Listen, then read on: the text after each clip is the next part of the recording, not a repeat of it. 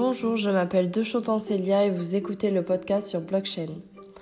À l'heure où les nouvelles technologies sont en croissante évolution et envahissent nos vies quotidiennes, il est nécessaire d'être alerté des dangers qu'elles peuvent apporter et à quel point la notion de vie privée est en danger.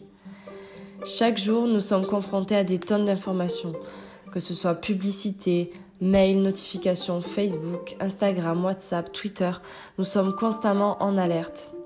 On va se concentrer aujourd'hui sur le blockchain, qui est une technologie de stockage et de transmission de données très sécurisée, que ce soit un simple fichier Excel, une info financière ou une donnée personnelle. On va se demander quel est le rapport entretenu entre le blockchain et nos données personnelles et comment le RGPD, le règlement général sur la protection des données, s'applique-t-il dans la protection de nos données personnelles? Ces dernières nous appartiennent et se doivent d'être protégées. Commençons avec le RGPD, qui est un règlement qui sert à encadrer la manière dont les entreprises vont gérer nos données personnelles. Elles vont avoir des conditions d'utilisation qui doivent expliciter la manière dont nos données vont être recueillies, stockées, puis utilisées.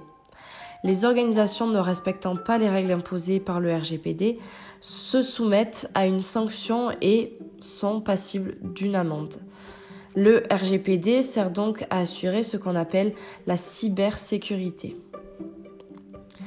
La CNIL nous informe de l'existence de trois sortes de blockchains. Nous avons les blockchains publiques qui sont accessibles à tous, celles à permission accessible en accès limité et celles dites privées qui sont soumises au contrôle d'un acteur. En fonction de la sorte de blockchain, les données personnelles utilisées vont différer et ainsi respecter ou non le RGPD. La CNIL est donc en constant questionnement et réflexion sur la protection de ces données personnelles et la relation entre les développeurs de smart contracts et les mineurs. Minimiser les risques est donc l'une des préoccupations majeures du RGPD envers cette nouvelle technologie du blockchain.